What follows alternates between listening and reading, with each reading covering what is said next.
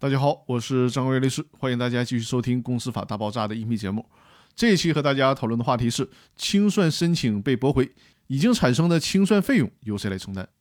咱们来学习一下清算纪要的第十五条。这一条呢是关于人民法院受理强制清算申请以后，依法驳回强制清算申请的规定。老规矩，咱们还是先看原文。第十五条，人民法院受理强制清算申请后，经审查发现强制清算申请不符合法律规定的，可以裁定驳回强制清算申请。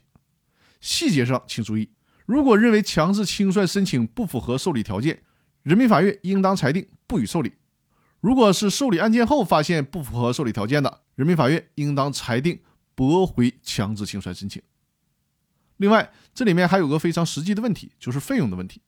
强制清算申请人是需要垫付申请费用的，而且一旦启动了强制清算，委托了清算组，那么费用肯定就产生了。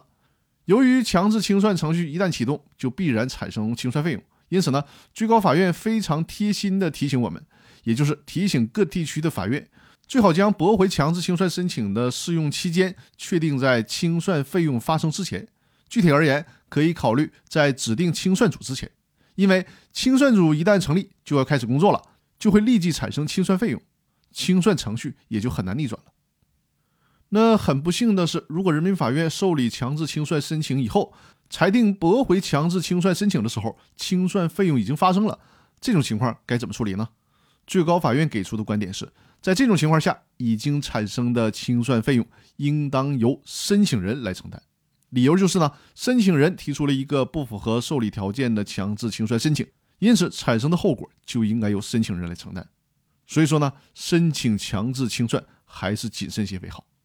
那以上就是对清算纪要第十五条规定的解读，更多内容我们下期继续。如果大家有任何公司股权类的法律服务需求，可以和我联系，我和我的团队会为大家提供这方面专业的法律服务。好，各位，我们下期继续，谢谢大家的收听。